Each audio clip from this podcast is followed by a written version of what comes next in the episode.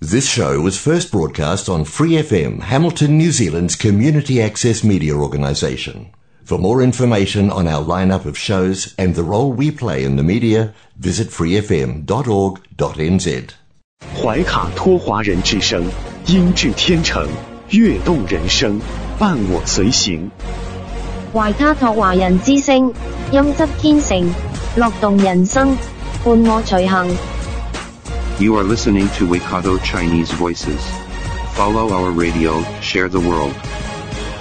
您正在收听的是 FM 八十九点零怀卡托华人之声广播电台节目，我们在新西兰为您播音。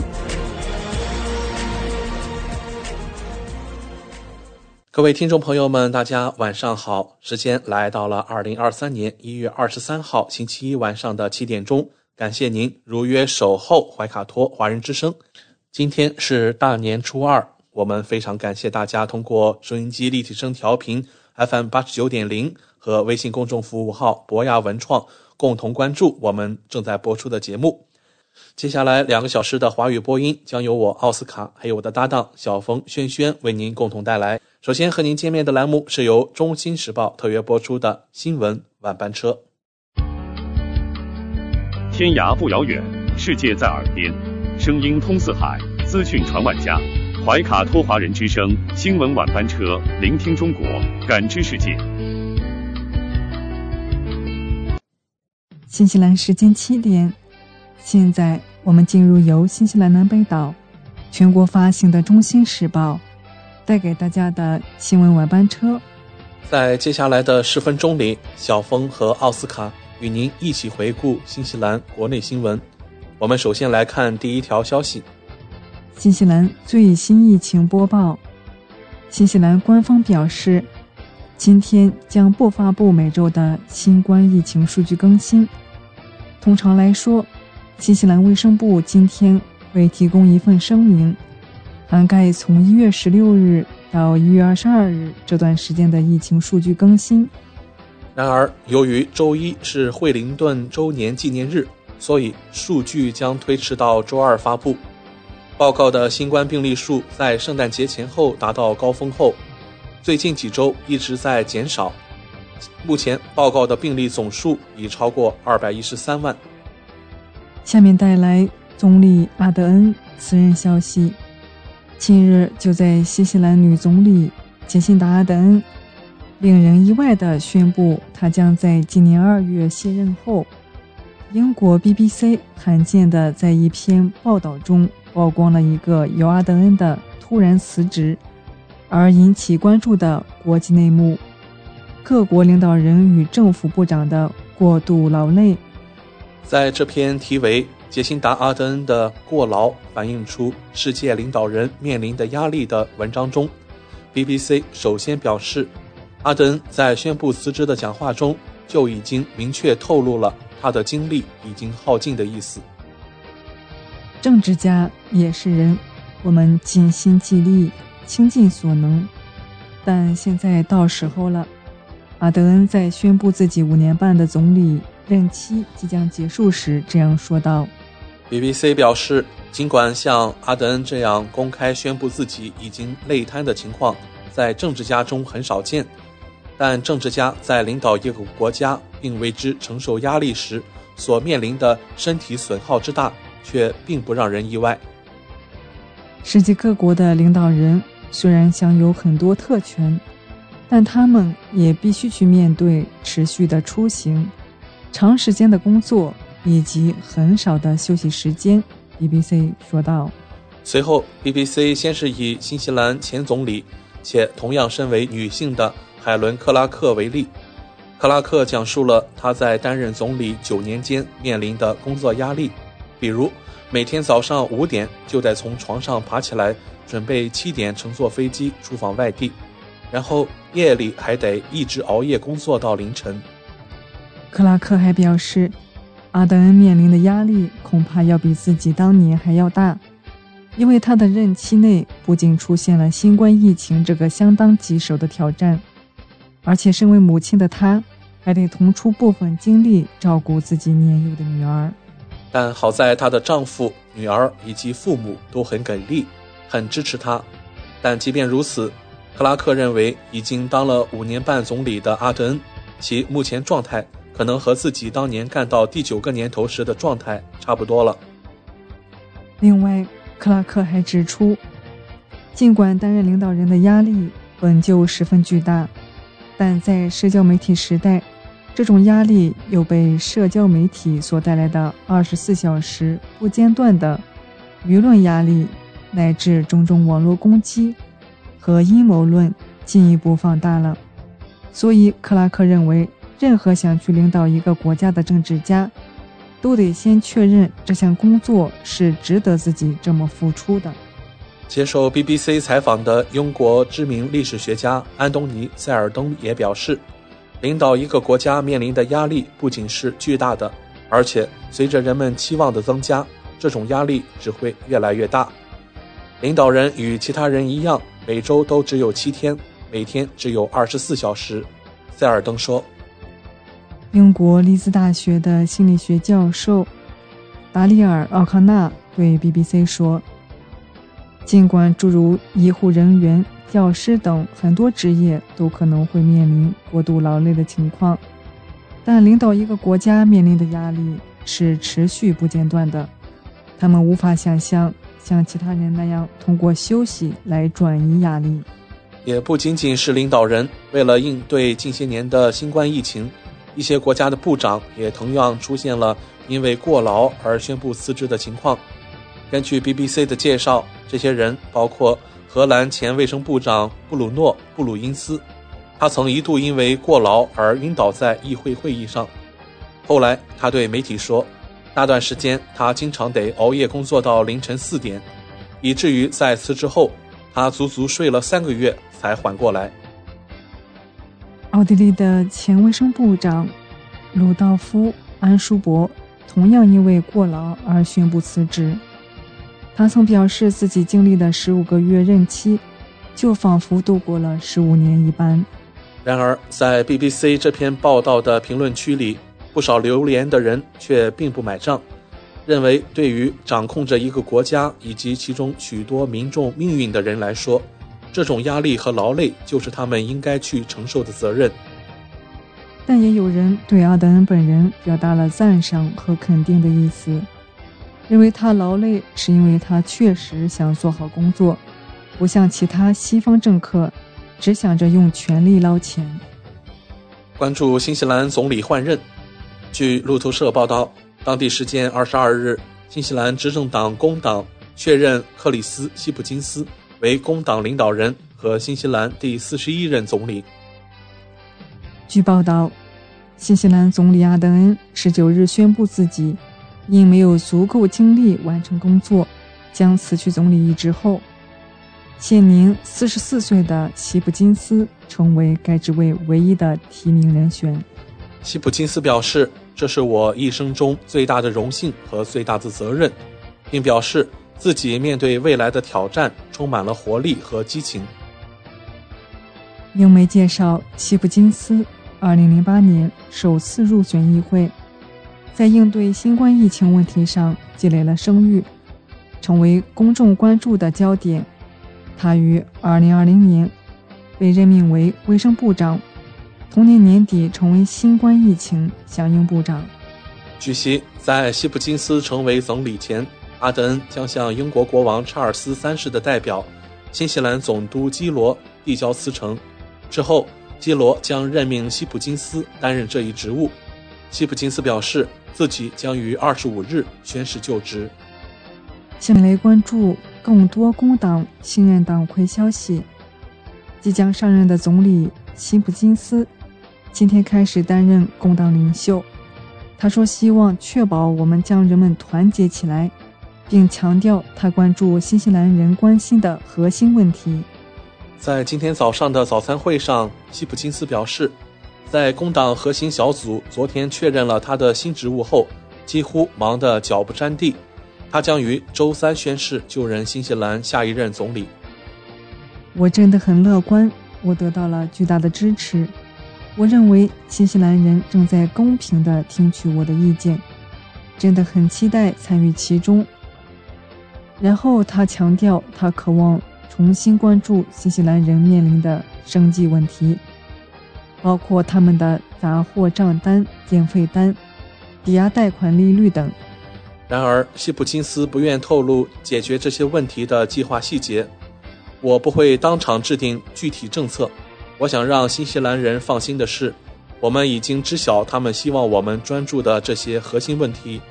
但是对于像我们目前面临的各种挑战，并没有即时性的答案。他说：“控制我们能控制的事情，并通过我们不能控制的事情来支持新西兰人。”当被问及是否会废除三水时，希普金斯表示，他不会抢对尚未举行讨论的事情发表言论，并强调该政策有生活成本因素。旨在为新西兰人省钱，改革的必要性绝对存在。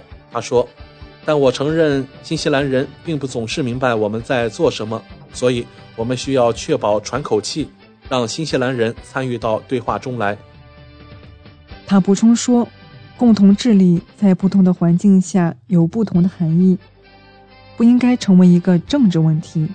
我想确保我们把人们聚集在一起。”继续关注西普金斯。新西兰新任总理克里斯·西普金斯希望让他的家人不受关注，并要求为他的孩子提供隐私。西普金斯周日被任命为工党领袖，接替杰辛达·阿德恩担任总理职务。四十四岁的希普金斯在去年确认与妻子杰德分居后，他将以单身男子的身份领导新西兰。希普金斯在他作为工党领袖的第一次新闻发布会上，谈到了他的婚姻状况。作为一个政治家的伴侣，作为一个部长的伴侣，而且我一直处于公众的聚光灯下，特别是在新冠疫情期间，这是对一个家庭来说是异常困难的。一年前，我的妻子和我做出决定，我们将分开居住，将尽一切努力共同抚养我们的孩子。我们仍然非常亲密，他仍然是我最好的朋友。我们做出这个决定是为了我们家庭的最佳利益。作为两个孩子的父亲，西普金斯与前妻在2020年结婚，由财政部长格兰特·罗伯逊担任他的伴郎。他发誓不在社交媒体上分享他家人的照片，并要求当地媒体帮助维护他们的秘密。他说：“作为一名议员和公众人物，在我从政的这段时间里，我非常努力地让我的家人不受公众关注。我有一个六岁的儿子和一个四岁的女儿正在上学。我希望他们在典型的新西兰平凡生活中长大。我希望他们能够犯错，在没有五百万人监视的情况下学习和成长。所以，我打算让他们不受公众的关注。”西普金斯要求新西兰人尊重他孩子的隐私。他说：“新西兰人不会在网上看到他们的照片，你知道，在社交媒体或媒体上等等。我只是要求新西兰人尊重这一点。”以上就是今天新闻晚班车的内容。接下来将进入每周一晚上由纽华特产特约播出的一档有关新西兰特产的推介栏目《纽华好物》。更多精彩，马上回来。您正在收听的是怀卡托华人之声，调频立体声 FM 八十九点零，这里是新西兰中文广播电台节目。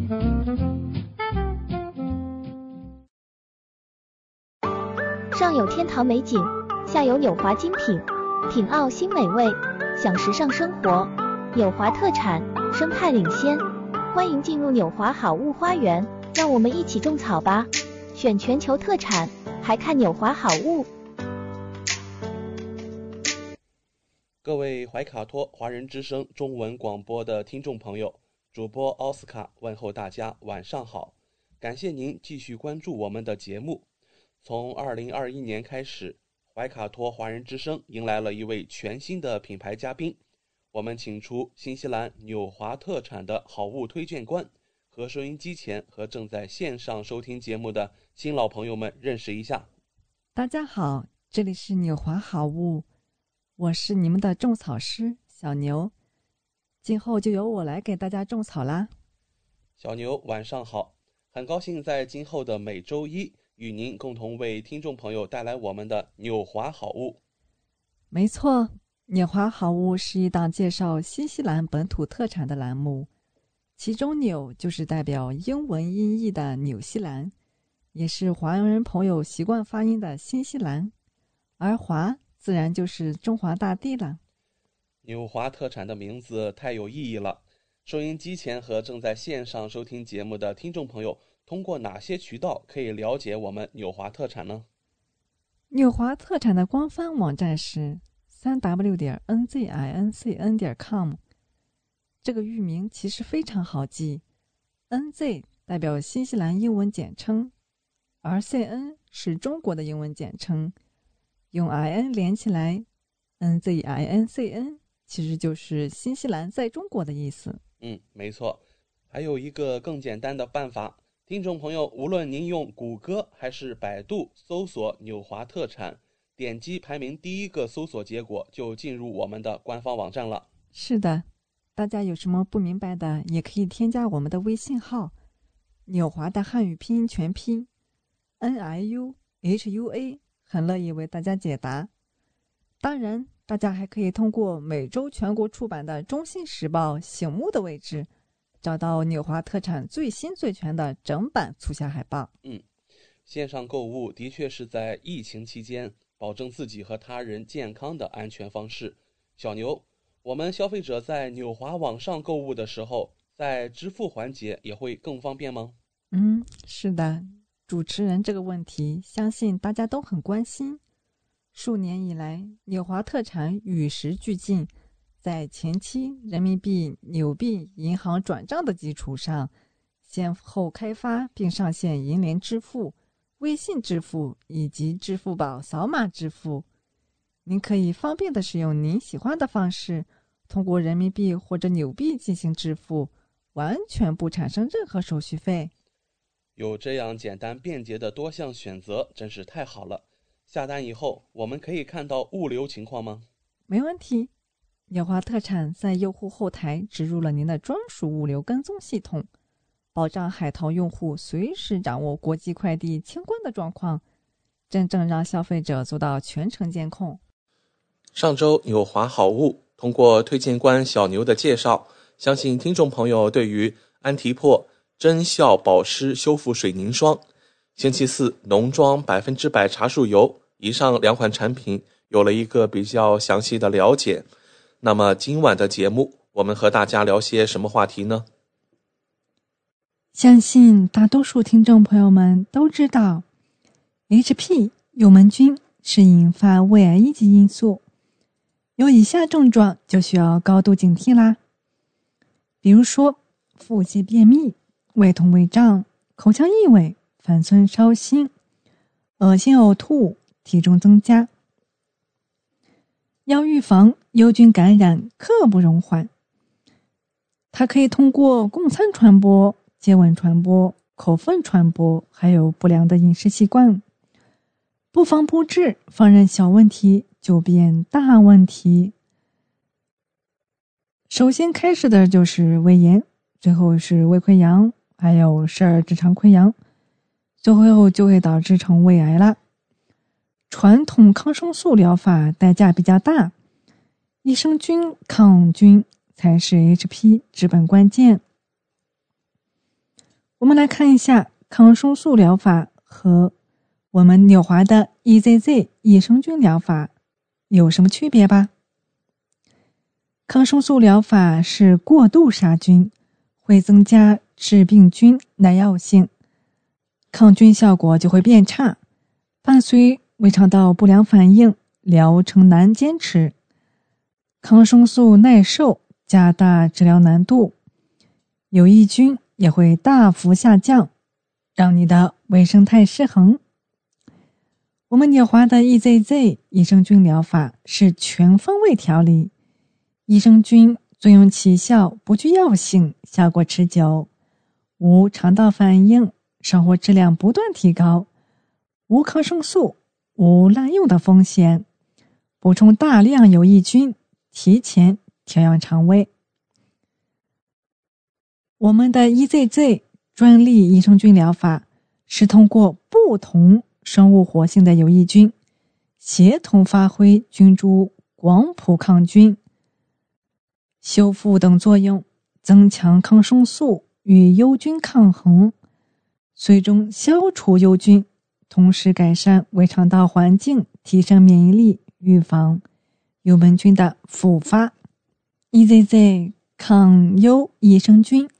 是专研配方，除幽调养两手抓，菌种全面无漏网，五百亿 CFU 高含量、高活性，起效快，每粒含有五百亿有益菌，补充足够有益菌，能够快速舒胃，减轻胃肠痛楚，耐唾液、耐强酸、耐胆碱。EZZ HPP 抗幽门螺旋杆菌益生菌液用胶囊三十粒，它含有八大益生菌配方，重塑胃肠健康，抵御 HP 幽门菌。感谢小牛的介绍。那在这里还要请教小牛，能告诉我们听众这八大益生菌都是哪几种吗？它们是短双歧杆菌。有三十五亿，还有双歧杆菌十亿，植物乳杆菌三十一点五亿，鼠李糖乳杆菌一百八十亿，罗氏罗伊氏乳杆菌七十八点五亿，湿热链球菌三十亿，动物双歧杆菌乳酸亚种六十亿，嗜酸乳杆菌七十五亿，总计就是五百亿。它们能够增强肠道免疫系统，帮助恢复有益的肠道菌群，改善你的消化不良，恢复肠胃动力，维持消化系统的健康。还要请小牛和我们听众分享一下每一种有益菌的作用都是什么吗？我们先来分享一下其中的三大天然抗菌素，其中之一的。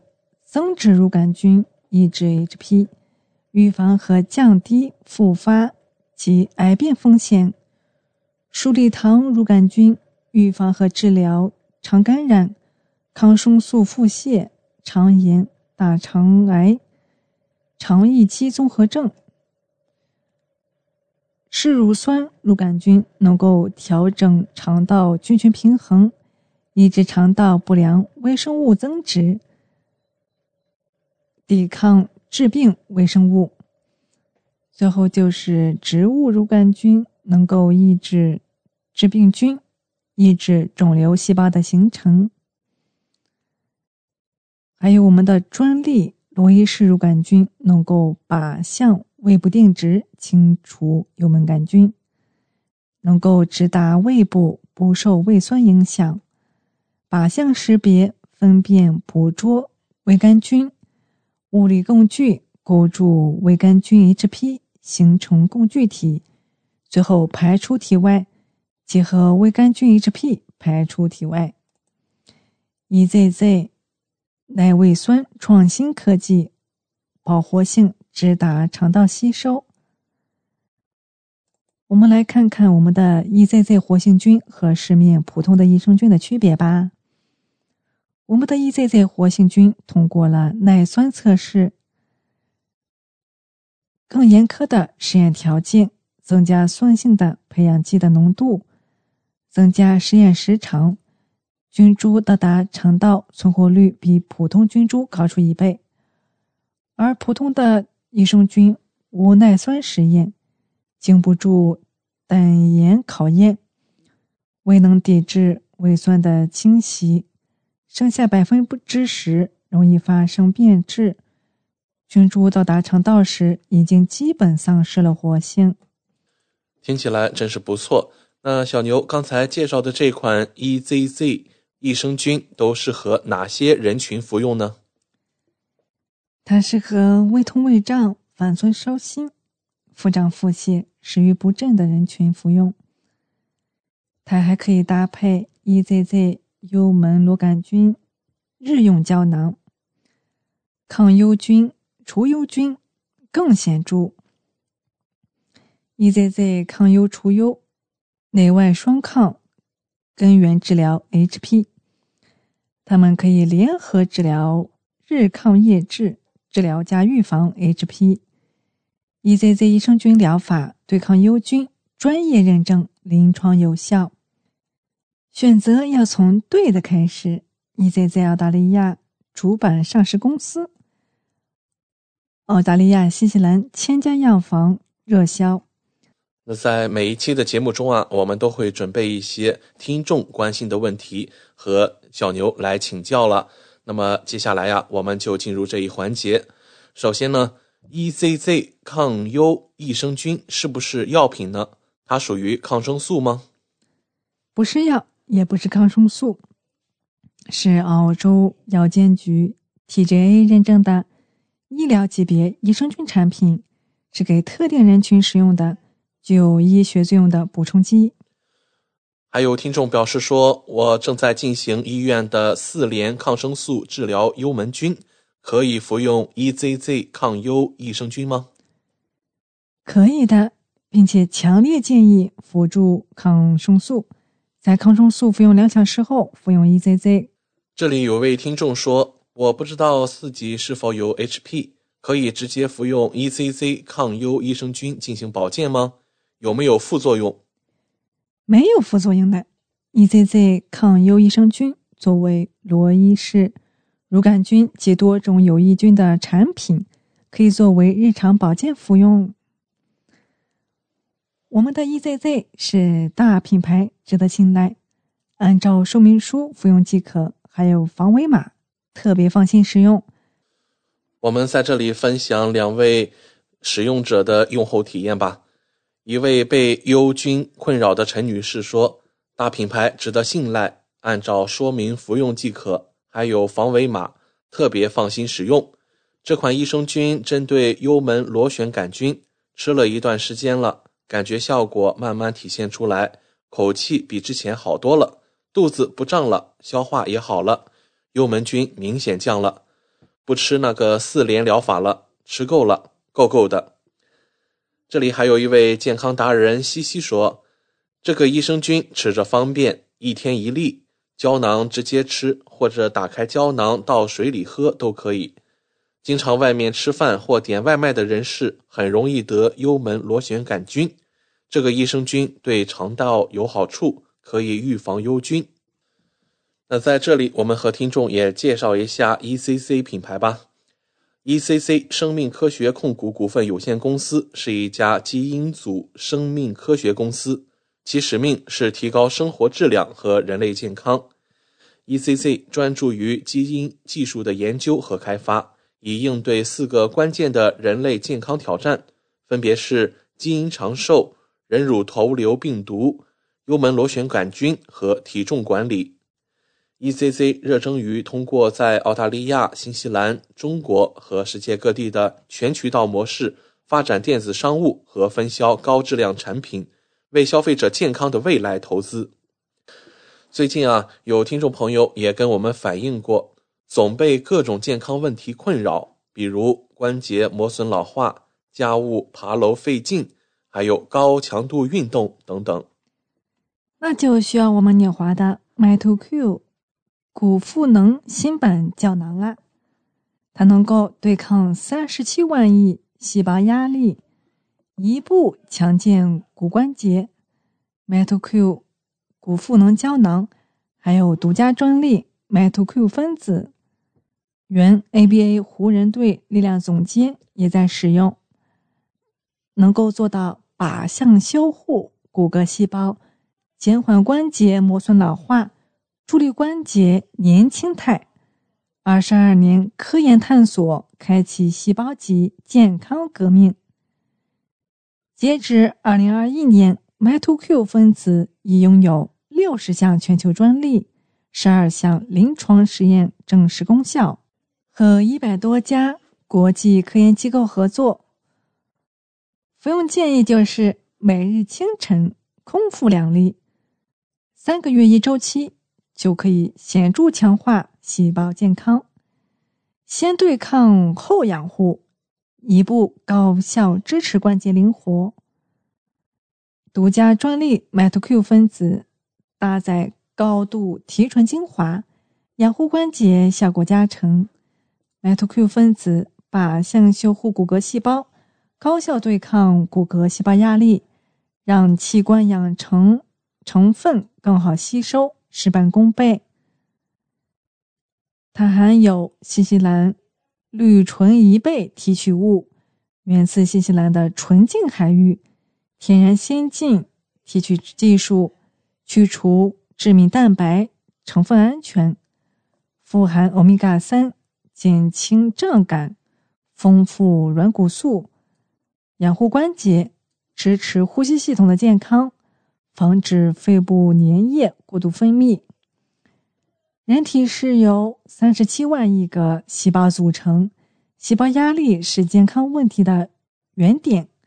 随着年龄增长与不良习惯的影响，损坏细胞的物质自由基不断堆积，由此形成细胞压力。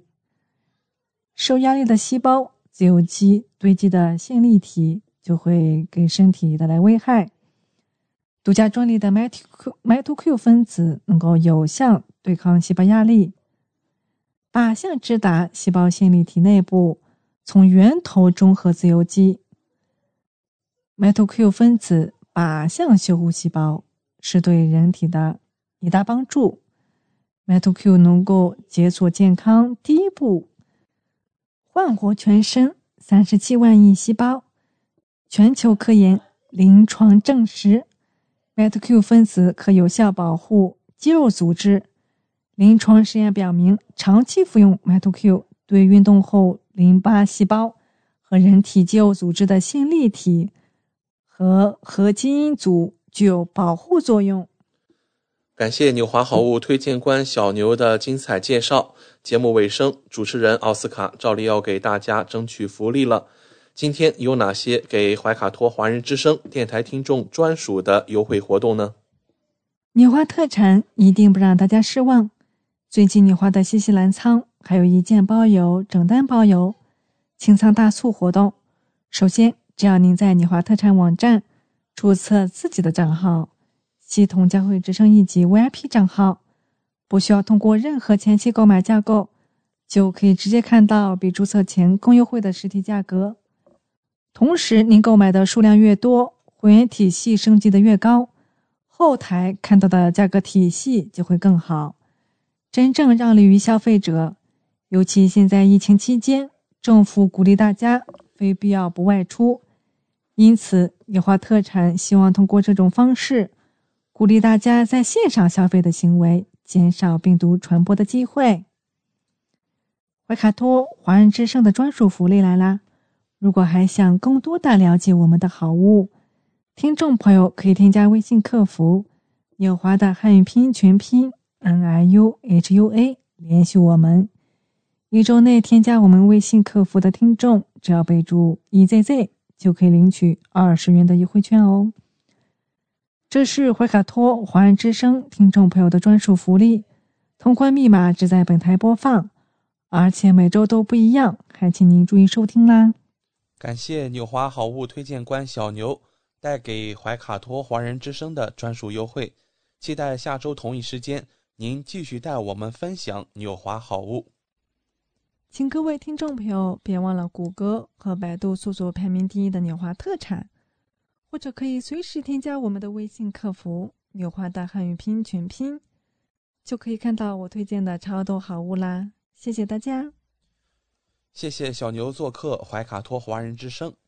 纽华特产立足澳新本地，为世界各地消费者与生产公司之间打造了流畅的沟通渠道，避免不必要的中间商，厂家直接供货，一手货源保证。纽华特产现已具备澳大利亚、新西兰、德国、香港、韩国、泰国、英国七地大型仓储仓库，与知名品牌商联手合作，涵盖千余种保健、强身、养生等特产品，丰富了海内外客户的选择。成为广大代购和电商首选平台之一。请大家每周一晚七点十分锁定怀卡托华人之声，我们和纽华好物推荐官小牛在这里不见不散。上有天堂美景，下有纽华精品，品澳新美味，享时尚生活。纽华特产，生态领先，欢迎进入纽华好物花园，让我们一起种草吧！选全球特产，还看纽华好物。您正在收听的是怀卡托华人之声，调频立体声 FM 八十九点零，这里是新西兰中文广播电台节目。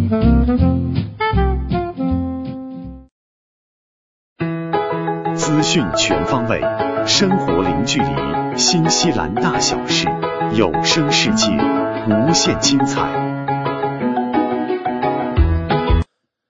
亲爱的听众朋友，大家晚上好。很高兴在这个寂静的夜晚和您在空中电波相会了。现在我们来到了新西兰大小事节目单元，在这里我们和您分享发生在怀卡托周边以及新西兰全国的大型新闻资讯。希望今天的节目能够带给您所关心的、所感兴趣的新闻内容。我是今晚主播奥斯卡。说起过去一周在新西兰发生的重大新闻事件。我们自然绕不开新西兰工党党魁，也是新西兰总理杰辛达·阿登突然宣布辞职的消息。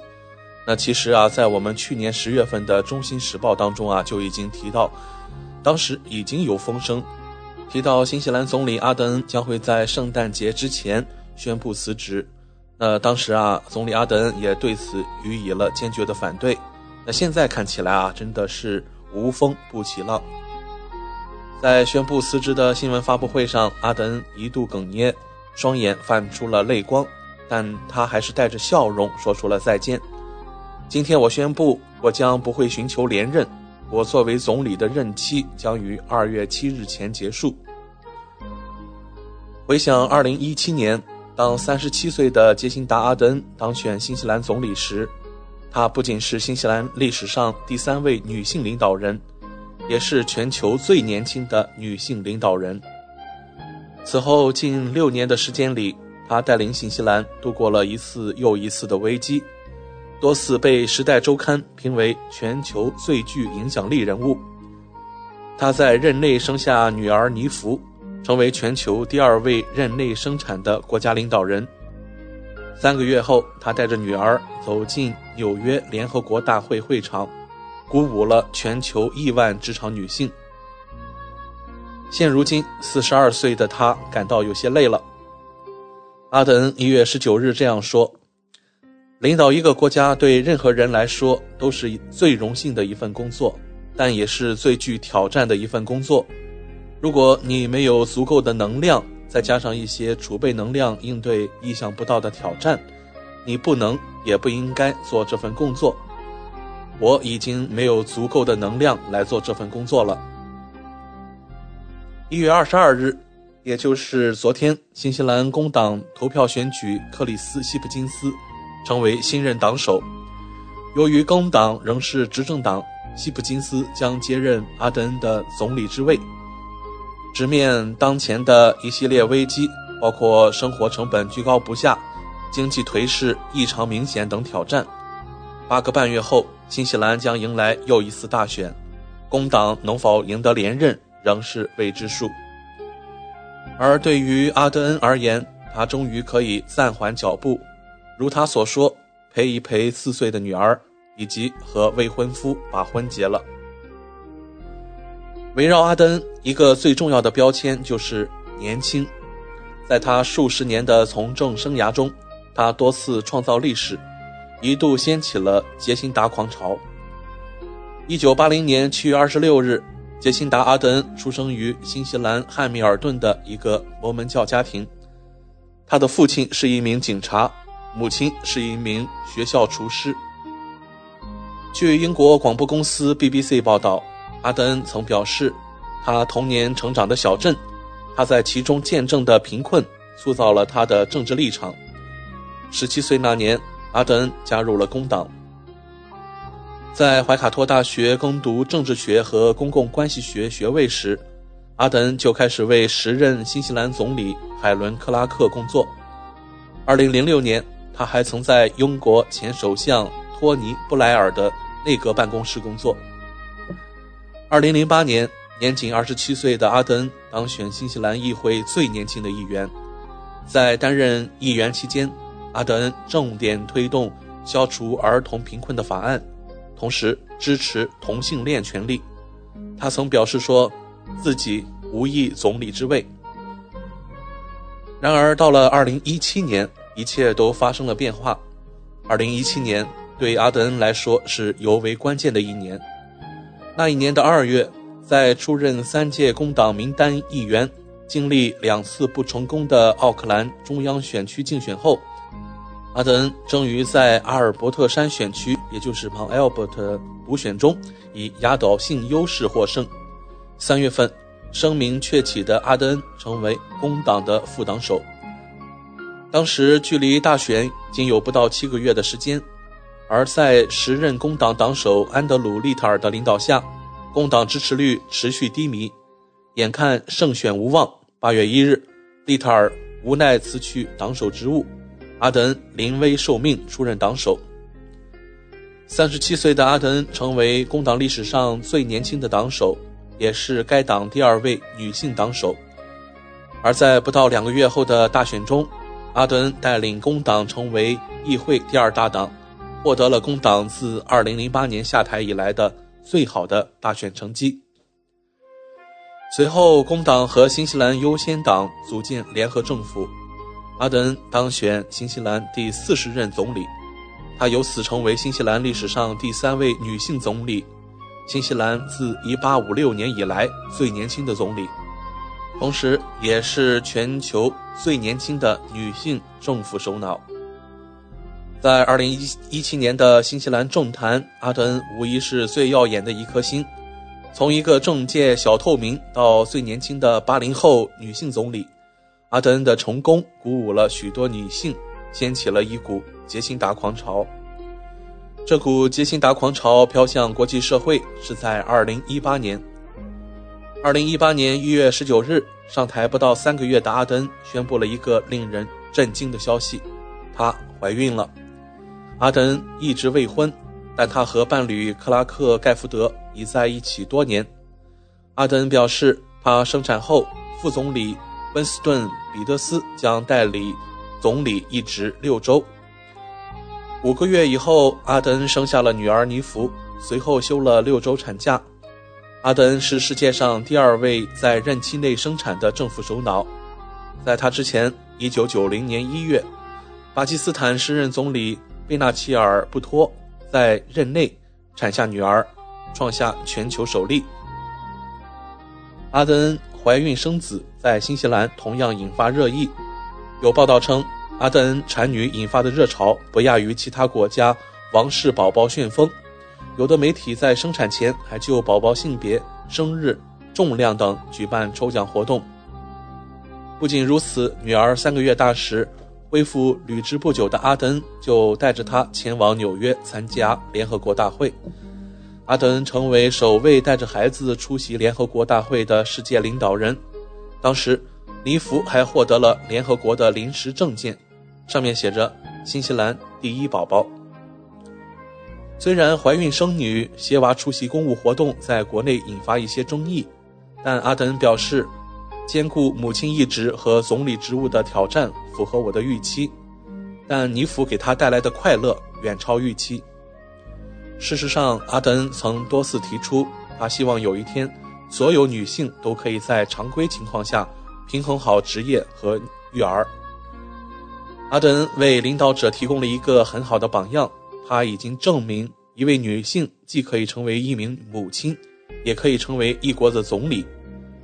这是美国弗尼吉亚大学全球倡议和参与副院长、政治学教授法里达·加拉尔扎伊在接受采访时说到的话。阿德恩用他的亲身经历激励了很多未来的领导者，尤其是年轻女性。阿德恩同样留下了很多很重要的政治遗产，提高了女性的地位。他提出家庭一揽子计划，全面扩大育儿支持，包括将女性产假延长至二十六周，为中低收入家庭提供支持，增加孤儿和寄养儿童福利等。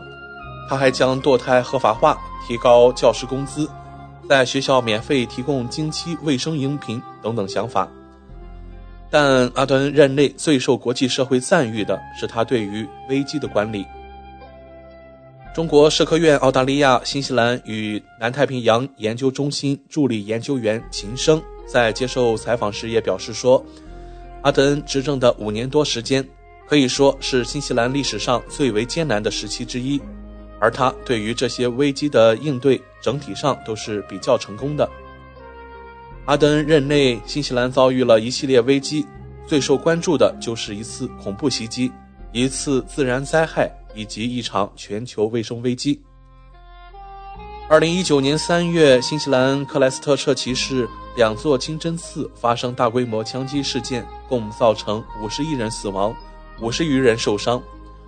阿德恩抚慰了震惊中的新西兰人，他戴着穆斯林头巾和遇害者家属拥抱的照片，在社交媒体上广泛传播。与此同时，他采取了果决的控枪措施，一方面回购枪支，另一方面快速修改控枪法案，禁止出售大部分半自动武器。同年十二月，新西兰怀特岛火山突然喷发，造成二十二人死亡。阿德恩再次表现出极大的同理心和行动力，他安慰遇害者家属，部署善后工作，同时对那些参与救援的工作人员表示感谢。进入2020年，新冠疫情席卷全球，阿德恩快速反应，三月中下旬就开始关闭边境封国，由此取得了良好的抗疫效果，新西兰也由此成为新冠病死率最低的国家之一。他本人在疫情前两年几乎出席了每一场疫情发布会，每天下午一点的讲话也成为许多新西兰人必看的节目。有评论员称，阿德恩对疫情的应对是一节危机沟通大师课。来到二零二零年五月，根据媒体民调显示，阿德恩成为新西兰一个世纪以来最受欢迎的总理，支持率飙升至百分之五十九点八。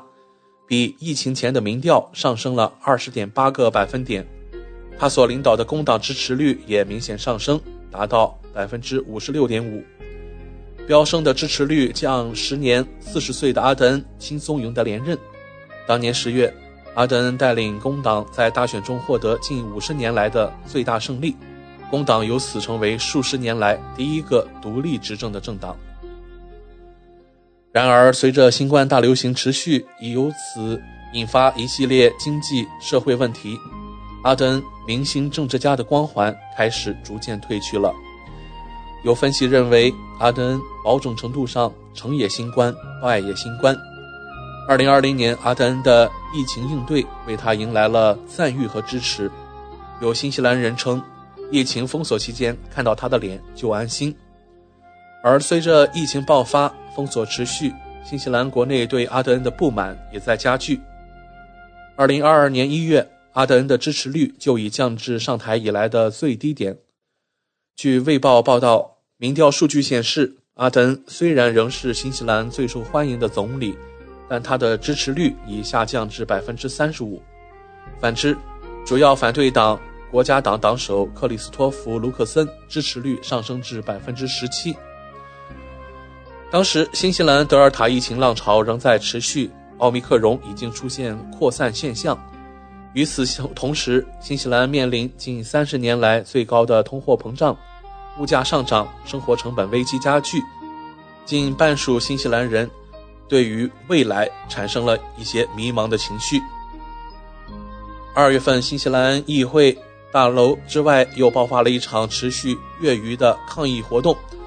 根据新西兰广播电台 RNZ 的报道，数千名反对接种疫苗、反对疫情封锁的抗议者占领了新西兰议会的草坪，并一度与警方发生暴力冲突。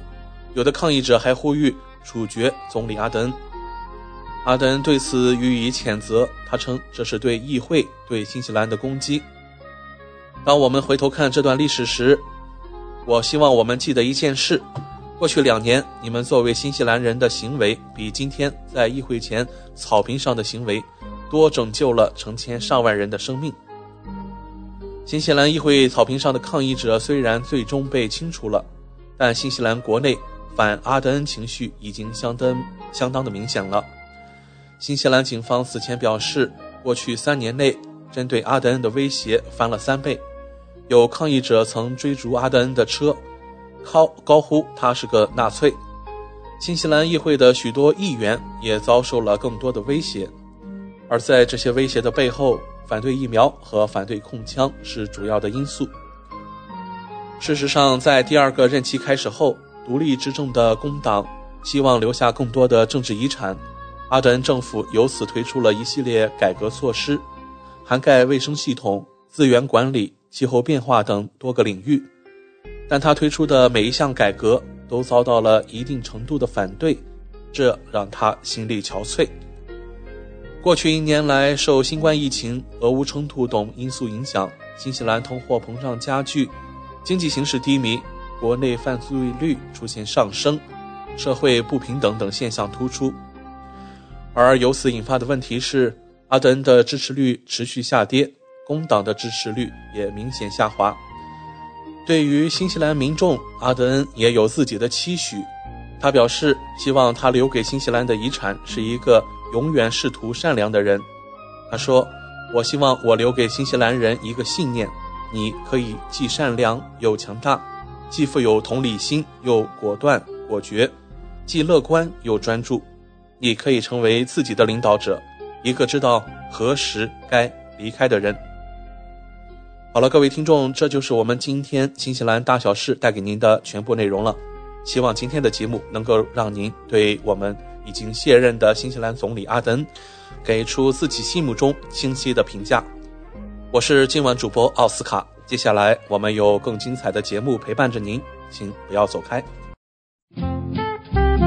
您正在收听的是怀卡托华人之声，调频立体声 FM 八十九点零。这里是新西兰中文广播电台节目。光影随行，戏如人生。怀卡托华人之声中文广播带给您精彩经典的影视剧和纪录片分享，让我们与您展开一段胶片之旅，共同陶醉于光影世界。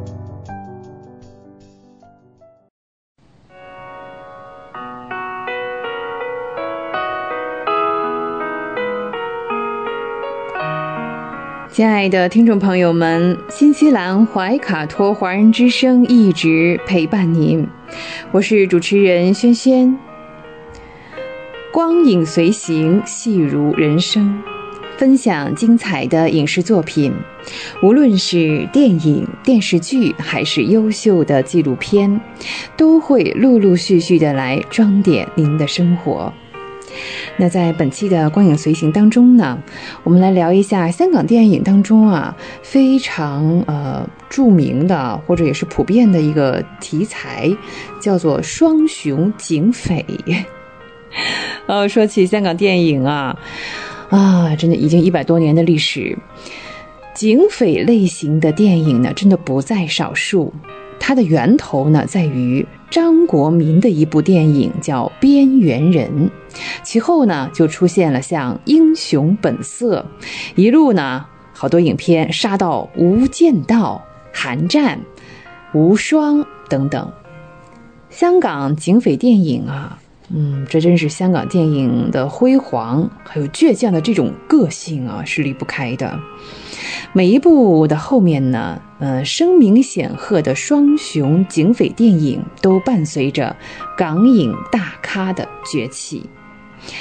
香港电影真的是有这样一个很有意思的现象，除了动作片和喜剧片这两种特殊的影片形式，其他类型的电影呢，哇，真的这个单主角的声势要弱于多主角，哎，或者是两条线路一起发展这样啊。像双雄电影，这是表现力最强势的一种。像在我们节目当中啊，咱们也曾经聊过或推荐过，我们前面聊那五部电影呢，其中有四部就夺得了香港的年票房冠军，一部呢是年票房亚军，还有两部打破了电影历史上的记录，更有一部呢在内地是冲破了十亿票房的关口。这十亿票房是很多年之前了啊，很不容易的。同时呢，还有非常良好的口碑，就既叫座又叫好啊。那另外呢，还有一个有趣的地方，这些电影啊，像我们说老一辈的演员狄龙啊、姜大卫，对，后来到周润发、梁朝伟、刘德华、郭富城、梁家辉，就作品而言啊，我们要列出这些电影啊，在他们各自的作品当中，这个双雄警匪电影呢，也都是占了很重的分量的。那这又说明了什么呢？双雄的叙事模式、戏剧的张力啊，是非常的有空间的，再加上演员阵容的强大，那比其他的电影恐怕这种规模是比不了了。无论是声威与情怀，啊，这个《无间道》真的是可拔头筹。那我们觉得到了今年哈，可能是它上映二十周年了。哇哦，有没有意识到二十年过去了，两个十年？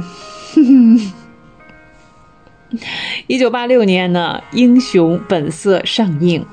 一九八六年啊，呃，电影的主要戏份呢是集中在狄龙啊饰演的这个角色宋子豪身上。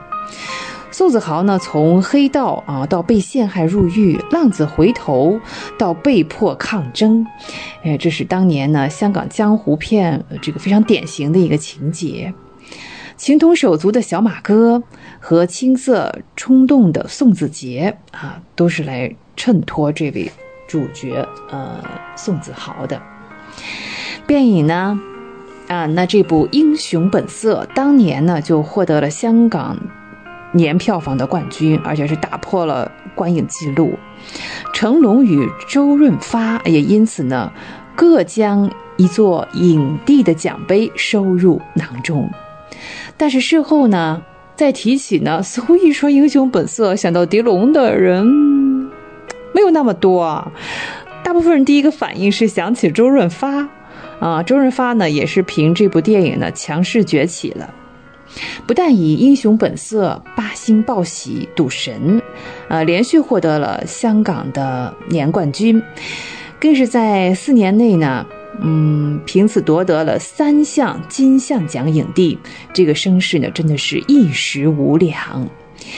回溯到香港电影历史，那周润发与成龙、周星驰并称为“双周一成”，三人呢也是统治香港。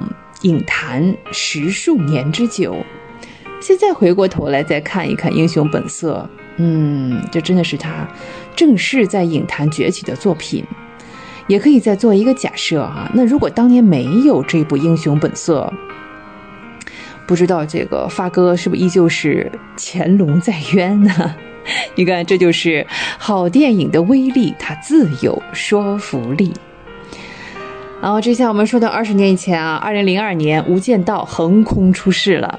此时呢，成龙大哥还有呢周润发都去了好莱坞，周星驰呢正在转型做导演呢，产量呢都下来了。我们这双周一成啊，呃，就空出了这样一个市场。哎，也恰如当时的粤语歌坛失去了四大天王之后呢，变得也是蛮萧瑟的感觉啊。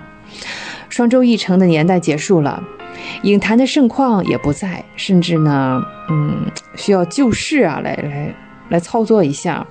那就在当年呢，《无间道》两千万的投资，那个时候是 A 级制作哦，嗯，可以找来当时呢声势最强的梁朝伟和刘德华。那如果按照这个呃制作麦兆辉的这个思路，本来打算呢是一个中级的制作，演员呢。我们要用一级的演员，那即使是损失也不会太大。幸好啊，当时香港有个刘伟强，嗯 那梁朝伟呢，已经是三度夺得了金像奖影帝，林德华呢也得了，刘德华也拿到了第一个年冠军，并且也得到了金像奖影帝。呃，要是再以双周一成的标准呢，嗯，好像已经没有足够的统治力了。电影《无间道》在香港斩获五千五百零五万的票房。呃，这个数据呢，虽然不如说当年周星驰一部《少林足球》啊创下全新纪录，还有像成龙大哥的《警察故事四：简单任务》啊，嗯，那票房也是蛮高的哈。那《无间道》这部电影呢，是横扫了各种颁奖礼，还被好莱坞拿去那个版权去翻拍，嗯，这也是比较难得的。那就两位演员来讲呢，刘德华虽然在这个奖项的竞争方面啊，没有超过梁朝伟，但是从两千年开始呢，四年内呢三夺年冠军，五年呢两次呢夺得了金像奖影帝，这份成绩啊也是十分令人瞩目的。梁朝伟呢在奖项的威势下，获得了商业价值是大幅的加成。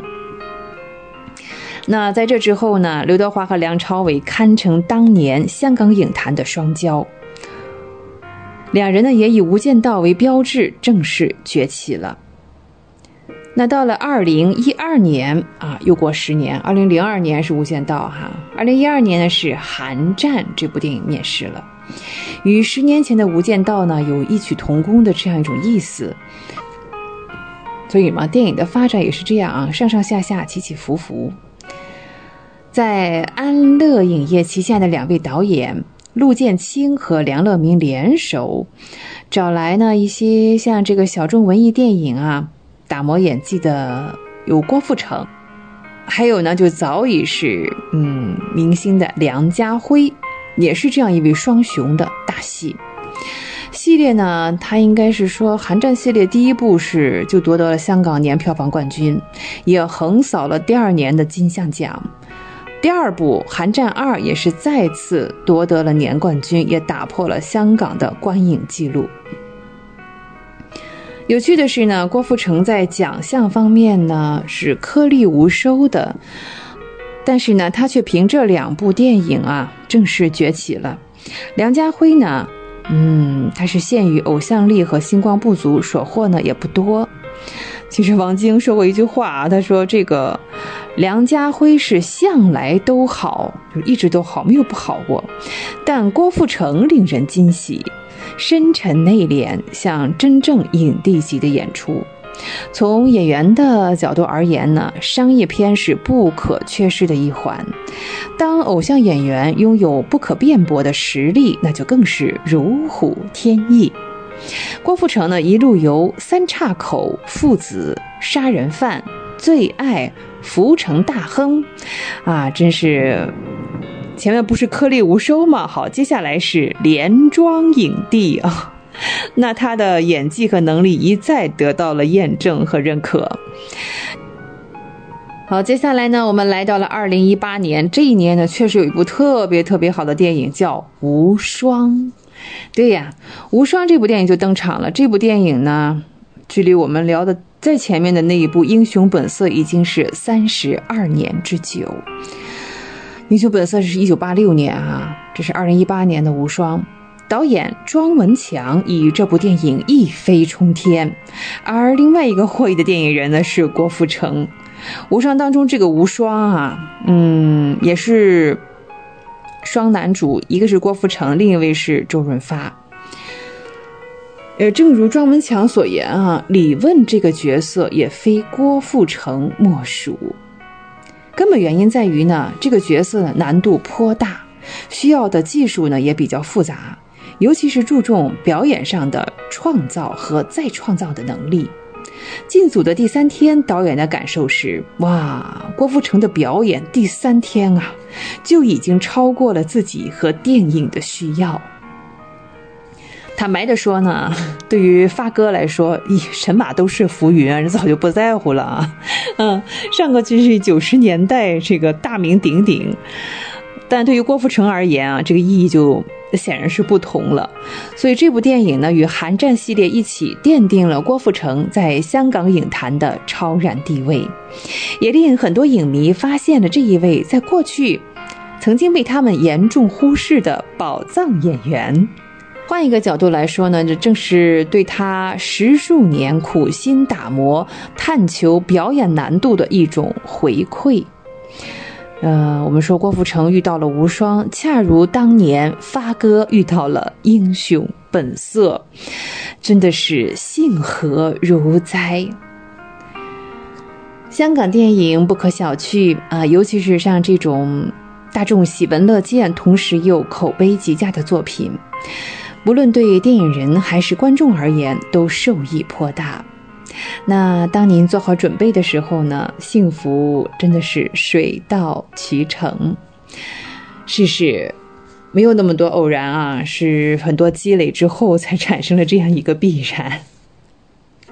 嗯，光影随行，戏如人生，轩轩又要与您说再见了。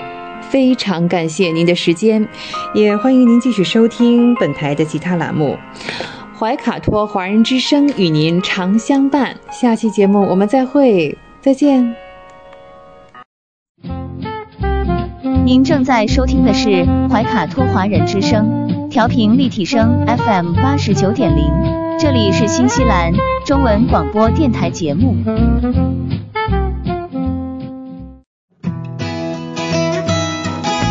分享读书的快乐，重温经典的感动。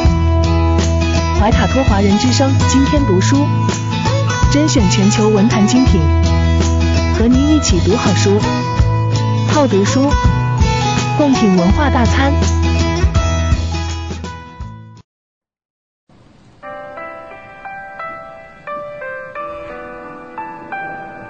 亲爱的听众朋友们，这里是怀卡托华人之声正在播音，我是主持人轩轩。又到了今天读书这个小栏目的时间，每期与您分享值得阅读的好书好文，平淡质朴，娓娓道来，让大家在繁忙的工作生活之余，来一点文化加餐。那在今天的节目当中呢，我们将继续与大家分享叔本华先生的阅读与书籍。上期节目当中呢，我们聊到这样一种现象啊，虽然是一百年前有啊，现在一百年之后照样有的，就是呢，许多所谓的作家啊，或者是出版商呢，嗯，本着一个呃非常。呃，露骨的哈，也算不说狡猾的，或者是无耻的目的，就是想从对呃读者的口袋当中呢掏出一把钱来啊，所以呢，作者、出版商、评论家也绝对是沆瀣一气、狼狈为奸。好，那么有一些所谓多产的作家呢。嗯，也是可以理解哈，是为了面包啊，还是面条啊哈？呃，挥笔嗯，要完成自己的创收任务，呃，所成功的使用的一个招数啊，也是相当狡猾，其实也是蛮低级的，不过效果呢却非常显著。时代的良好趣味和真正的文化修养，这是难与之匹敌的。也就是说呢，这一群人像玩弄木偶一般牵引着有一定品位的公众们。是啊，既然大家选择用阅读啊来度过自己的时间，这说明这些人还是有一定品位的。训练他们养成与出版物同步阅读的习惯，而且呢，让他们都阅读同样的。啊，像什么最新呀、最近的出版物，获得在茶余饭后之后呢，可以在自己的小圈子里、朋友圈里啊分分享一下啊。啊，那些呃出自一些呃曾经有一定这个名气的作家，嗯，其实呢，也不说他们的作品每一部都是优质的，也有劣质的，或者是嗯大差不差的那种哈。既然文学艺术和这个读者的群体是以阅读这些最新作品，呃，就像完成一个任务一样哈，出来一个读一个，出来一个读一个。那这些粗制滥造的东西，嗯，怎么说呢？就是为了让大家的头脑变得平庸而写出来的。那这一类的作品真的是多如牛毛。那他们的代价是什么呢？哦，他们创造的效益是被别人收走了。对啊，这谁拿了谁知道哈。那作为代价呢？这些读者对于历史上。各个国家曾经有过的出色和稀有的思想著作，也就是知道个名儿而已啊，或者是一点皮毛。还有比这呃，怎么更不好的结果哈？比如说一些文艺杂志啊，什么日报啊，就别有用心的抢夺了嗯这些具有审美的读者的时间，而这些时间呢？本应该投入到真正优美的作品去，以修养和熏陶自己，而不是消磨在平庸之人每天都在推出的所谓新作上面。那人们呢，总是认为啊，哎，阅读最新的，我是不读最新的，我就跟不上这个时代了。啊，不全是，而不是所有时代当中啊最好的作品。哎，所以啊，作家们呢就局限于像这种比较时尚啊、流行啊观念当中这样一个狭窄的圈子里进行创作，而这个时代呢也就越发陷入自己这种纠结当中。所以呢，看由此看来呢，在我们挑选阅读物的时候啊，反而呢我们是要识别不应该读什么，成为了更重要的事情。这一类艺术呢。就在于呢，不要碰那些无论何时刚好能够吸引住很多读者注意力的读物。原因呢，恰恰就在于大家都在捧读它，不管呢它是关于政治也好，还是文学主张啊，还是小册呀、小说啊、诗歌啊等等。有些东西呢曾经轰动一时，甚至呢在其寿命的第一年啊，也其有的时候也就是最后一年哈。竟然可以多次的印刷啊，反复的出版。但是有一点我们必须牢记哈，啊，真的是写给傻瓜脑袋看的东西啊，总是能找到一大群的读者。嗯，而我们呢，应该把始终是相当有限的阅读时间，专门用于阅读历史上各个国家和民族所曾有过的伟大著作。写出这些著作的人才是真正出类拔萃的人，那这些作品呢，也才是真正出类拔萃的作品。经过历史的洗礼，他们依旧被全人类所认可，被这个世界所保留下来。他们所享有的后世名声，就表明了这一点。这些书呢，是值得去读一读的，甚至有的书呢，值得读很多遍。只有这些人的著作呢，才能给我们以熏陶和教诲。坏的东西呢，无论这个怎么说呢，如何的少读啊，我们也还是嫌多啊，最好是不要读。而好的作品，对，真的像我们刚才那样，无论读多少，我们都嫌少啊，啊，还是不太够啊，一遍不够，多读几遍呢。劣质的书呢？就像垃圾食品一样，来损害我们的精神健康、心理健康。阅读好书的前提之一就是不要读坏书。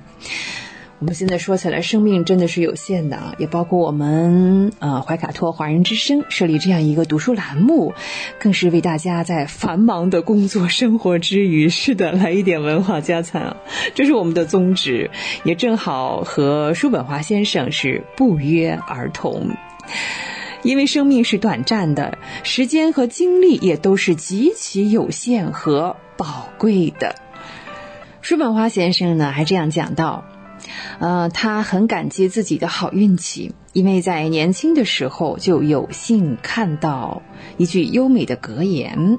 这句格言呢，后来甚至成为他的座右铭：认真阅读真正的古人的。作品，今人对他们的评论并没有太。多的意义。对呀，子非鱼，焉知鱼之乐？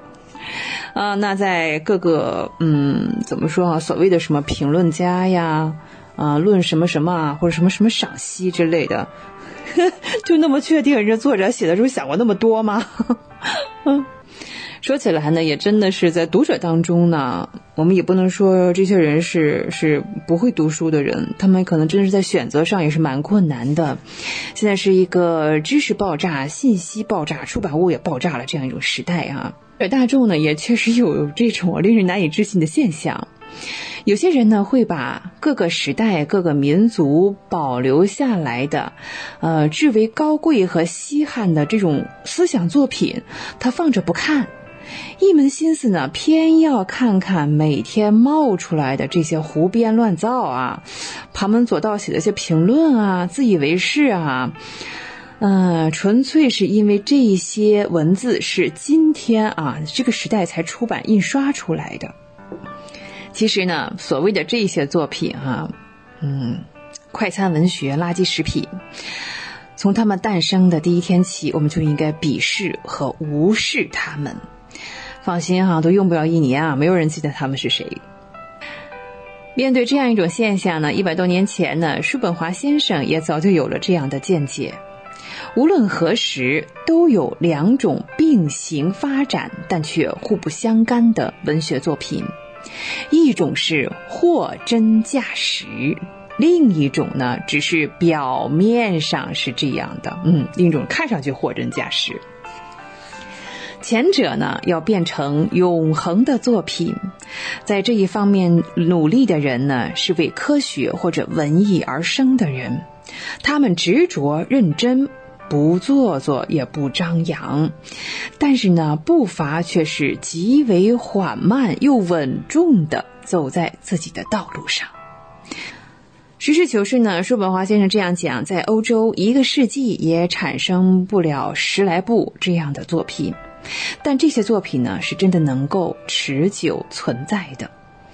那第二类呢，我们刚才说哈，看上去很美啊，看上去很正经的那些东西啊，呃，是以嗯，伴随着这些作者的利益牵扯到其中的，这所发出来的这种声音呢，是喧闹的，是浮躁的。每年呢，这批人呢会把千万本作品送进市场，但是用不了几年呢，人们就会问：哎，这些作品去哪儿了？啊，这些人享有的早熟和轰动一时的名声又到哪里去了？所以呢，我们把这一类的文字作品形容为流水般的一去不返。而前一类的作品呢，是静止而常驻人间的。那如果在买书的同时，呃，我们真的是会面对啊这样两种不同的书籍，嗯，我们要知道啊，应该怎么样的选择。人们呢，还有一种这样的误会啊，就是我买了这本书，啊，就错误的等同于。我读了这本书，或者我就拥有了读这本书的时间。实事求是的讲，我们客观的说，没有那么容易，对吧？嗯，叔本华先生讲呢，期望读者们记住他所读过的啊所有的东西，这就这就等于妄想一个人要保留他吃过所有的东西，这不可能呀，要要新陈代谢呀，对呀，大脑也要新陈代谢。食物和书籍呢，在读者身上啊，还有精神上，这都是赖以为生的东西。呃，正是我们我们吃下去的东西，或者我们阅读下去的东西，哈，呃，造就了此时此刻的你我他。但是呢，正如人的身体啊，只吸收啊。呃，它不代谢是不可能的。当然了，它怎么吸收呢？它吸收就是记住让它感兴趣的事情。嗯哼，也就是说呢，要和它的总体思想或者是利益相符合的东西。那每个人的这个喜好不同，利益不同，在乎的东西不一样，那记住的东西就不一样了。对这本书，同样一本书的理解也也不会一样哈。啊，有温度，会思考，爱生活。关于叔本华先生的阅读与书籍，我们今天先分享到这里。下期节目当中呢，我们将继续，因为这篇文章呢，真的是让人读过之后受益匪浅。亲爱的听众朋友们，以上就是本期的今天读书。我们天天读书，我是轩轩。下期节目我们再会，再见。您正在收听的是怀卡托华人之声，调频立体声 FM 八十九点零，这里是新西兰中文广播电台节目。地球是我们既神秘又熟悉的家园，走过了四十多亿年的奇妙旅程。怀卡托华人之声《地球传奇》，了解我们对地球的探索、文明的兴衰简史、环境与人类的关系、科技的发展进步，开启一段各方角色在地球舞台演绎的故事。亲爱的听众朋友，大家好。新西兰周一的晚上，感谢您继续守候怀卡托华人之声，我是主持人小峰。本期节目，我们将要和听众朋友们一起来分享以下几个主要纪念日，他们分别是：一月二十三日，今天的新西兰惠灵顿周年纪念日；一月二十四日，明天的大年初三。和一月二十六日，本周四的国际海关日。接下来，怀卡托华人之声的主播小峰就和您分享这一周精彩纷呈的节日。首先是一月二十三日的惠灵顿周年纪念日。今天，对于住在首都惠灵顿的同学和上班族来说，是个开心的一天，因为全市放假。为什么呢？因为每年新西兰都会有一天的地方性假期，每个地方都有自己专属的公共假期。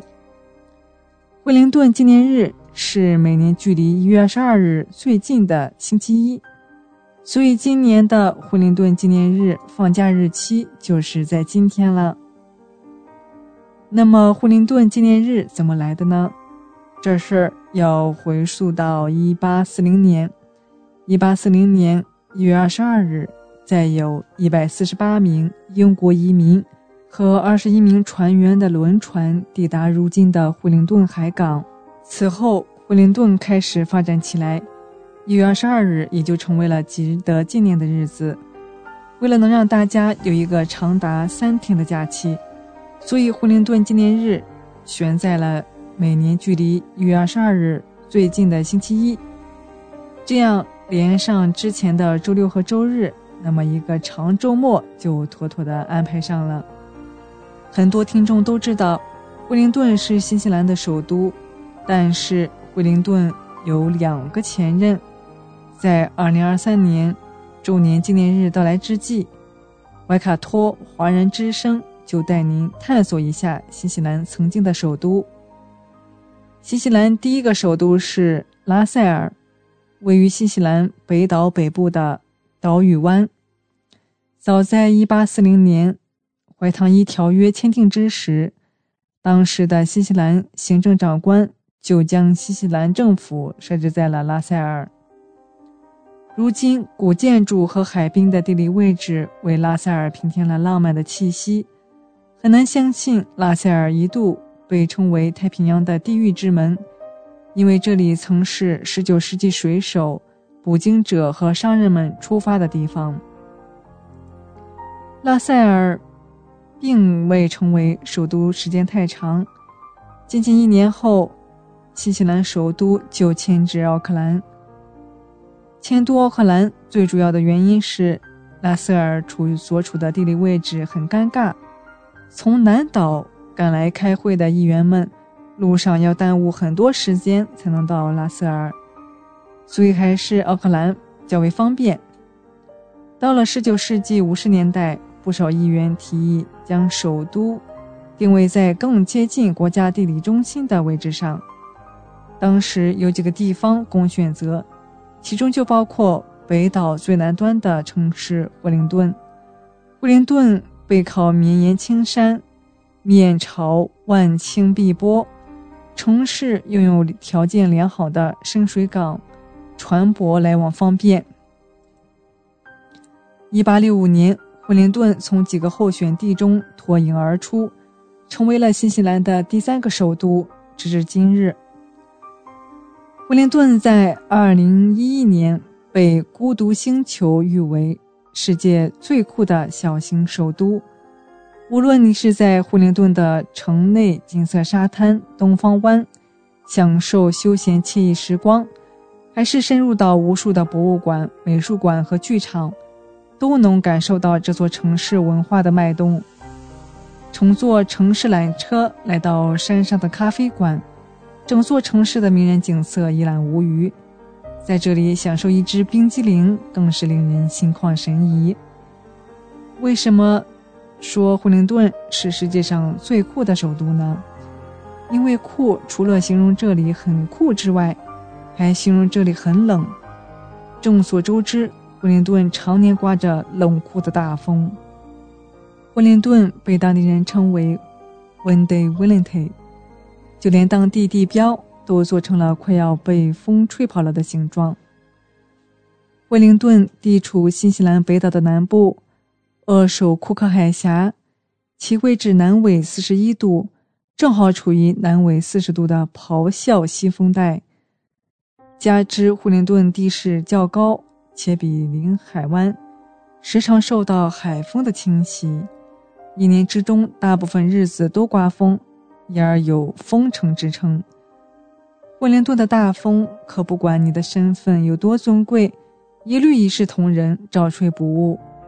惠灵顿气象记录中的大风，最大风力为二百四十七公里每小时，出现在一九六二年。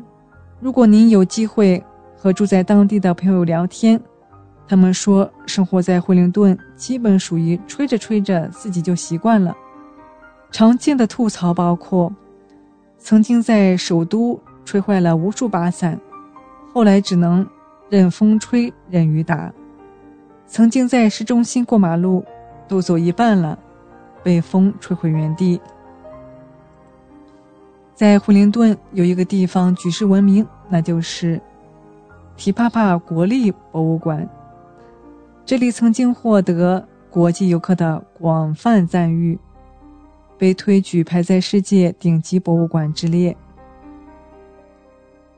提帕帕的前身是殖民博物馆，始建于1865年。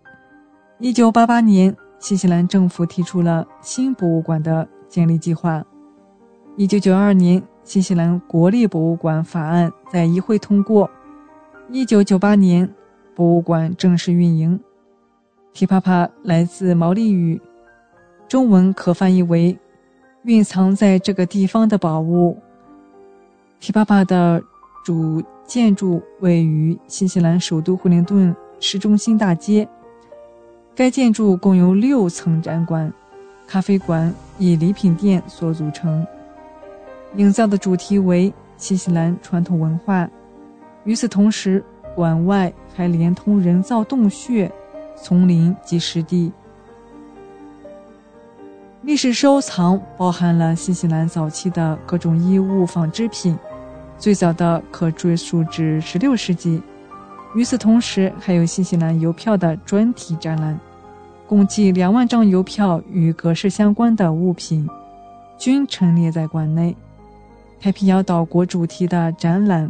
则包含了来自周边太平洋岛国的早期与近现代物品，共计一万三千件，具有珍贵价值的科学展览由早期的化石与动物考古学相关物品构成，共计二十五万的标本均由博物馆展出，其中包括了七万多的珍贵鸟类标本。各类两栖动物、哺乳动物以及爬行动物的相关标本。文化展览主要由旧照片、毛利至宝与太平洋文化几个专题组成。现代社会飞机的重要性不言而喻，全球各地机场的建设也成了人们关注的对象。有些机场以人性化的设计和贴心的服务闻名，游客们在这些机场里候机，似乎也都变成了一件好玩的事情。惠灵顿国际机场别名岩石，设计灵感来自毛利文化中的两个水怪尼克和瓦太太。传说中，这两个水怪用自己的身体创造出了惠灵顿湾。航站楼外墙模仿陡峭的悬崖，精致的铜板反射光线，就如同阳光洒在岩石的水珠上一样晶莹。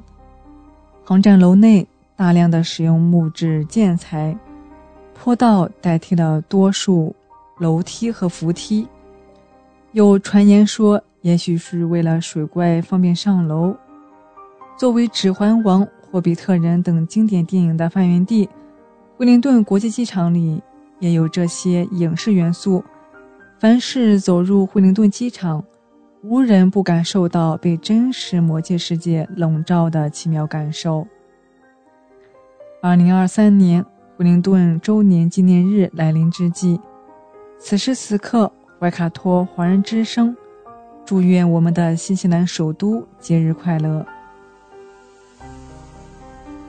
下一个就是我们的一月二十四日大年初三，本周二，也就是明天，我们即将进入农历春节的大年初三。听众朋友，这天的习俗您知道有多少呢？怎么才能不犯错、不挨批呢？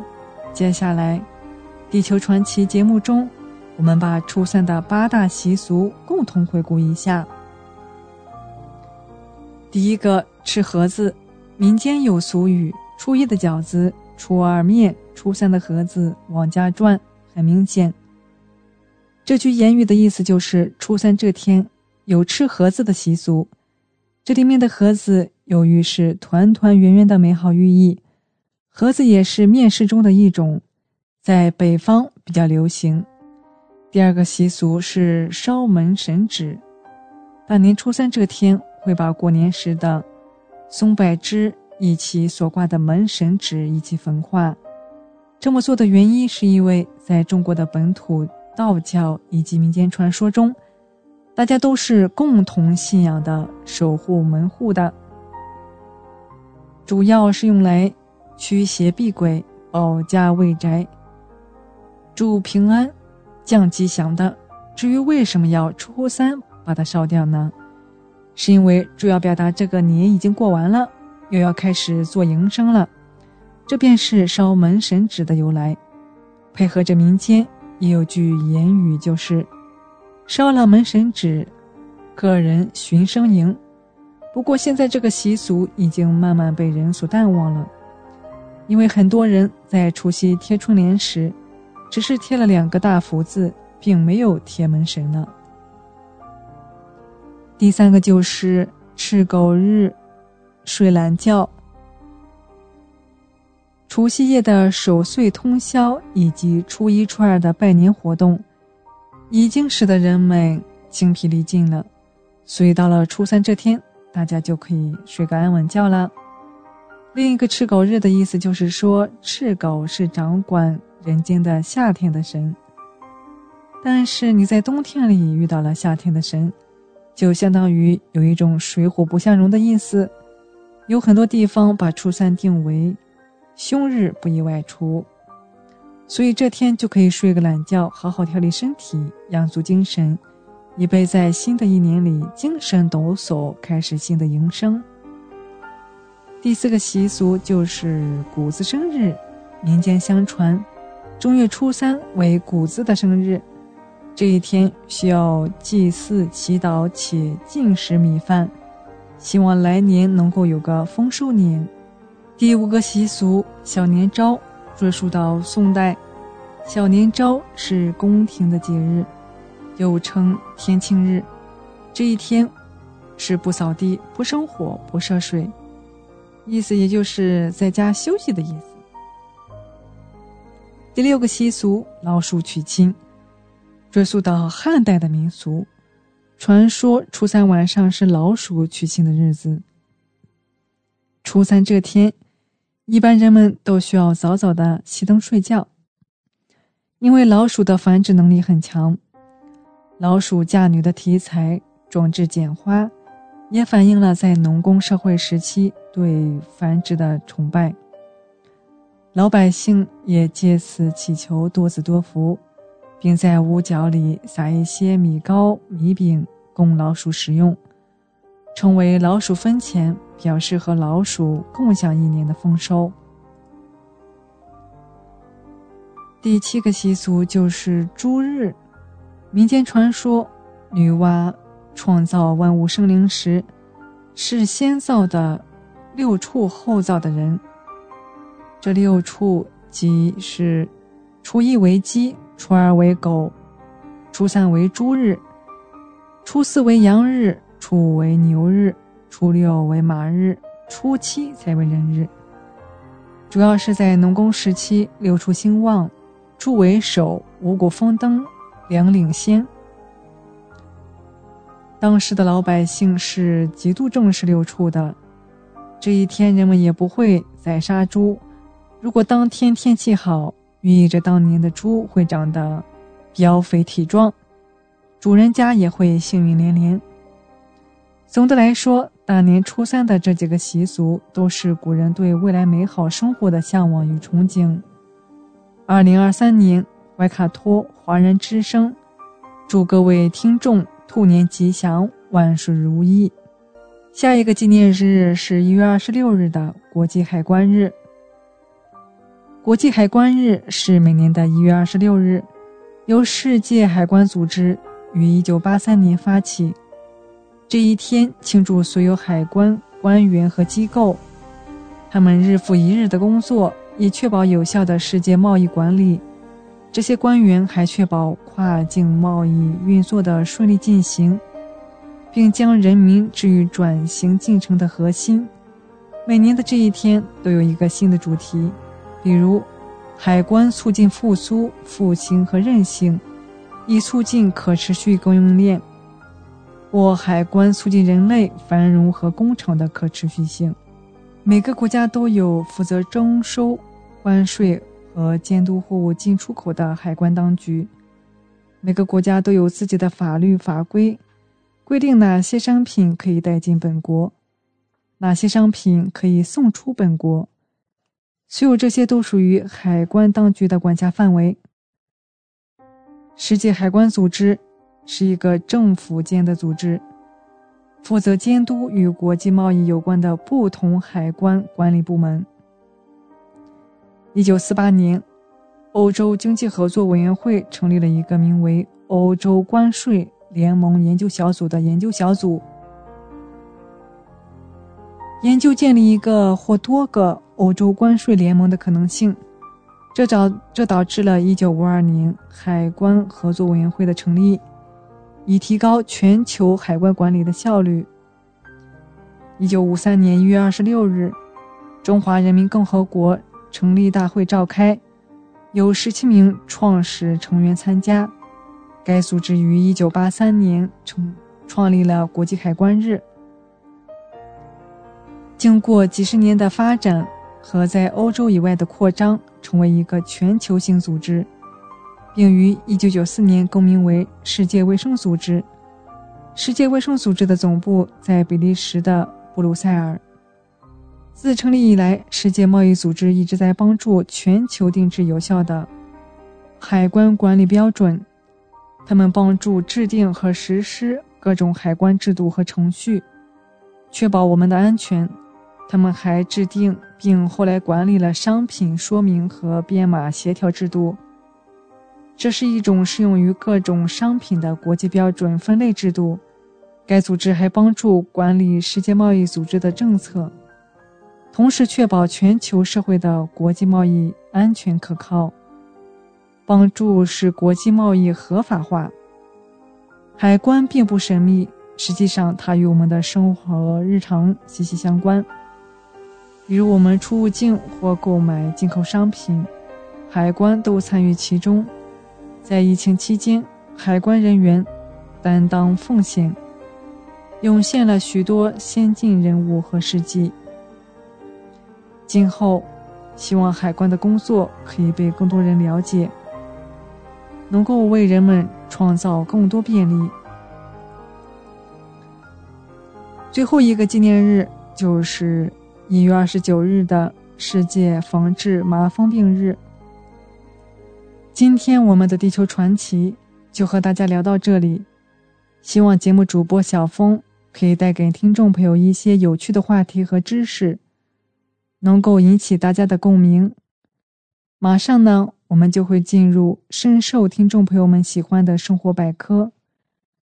主持人会和大家一起探索和发现隐藏在日常生活中的趣味知识和实用技巧。不要走开，精彩稍后继续。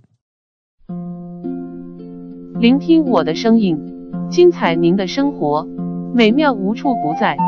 怀卡托华人之声生活百科。怀卡托华人之声中文广播的听众朋友们，我是主持人小峰，我是主持人奥斯卡。感谢大家今晚的陪伴。现在来到了我们今天黄金时段华语播音的最后一个单元——生活百科。这是一个充满了生活小智慧的专题时间，主持人在这里和大家分享各种各样的趣味日常小窍门，让您在生活中更加得心应手。在今天的地球传奇节目中，我们提到了一月二十九日的世界防治麻风病日。二零二三年一月二十九日是第七十届世界防治。麻风病日及第三十六届中国麻风节活动的主题为关爱麻风患者，共创美好生活。强调各地各部门要加强麻风病防治工作，进一步降低局部地区麻风病流行水平，关心关爱麻风病患者，消除社会歧视。提高广大群众对麻风病的认知和关注度。我们来共同了解一下世界麻风日，又称国际麻风节。它始于1954年，法国慈善家弗勒豪律师为唤起人们宽容地对待麻风病人，尊重他们的人格和自由，鼓励和帮助他们得到与其他病人一样的治疗和生活。于是。在巴黎发起建立国际麻风节，也就是每年元月份最后一个星期天，目的是让全世界了解麻风是可以治愈的。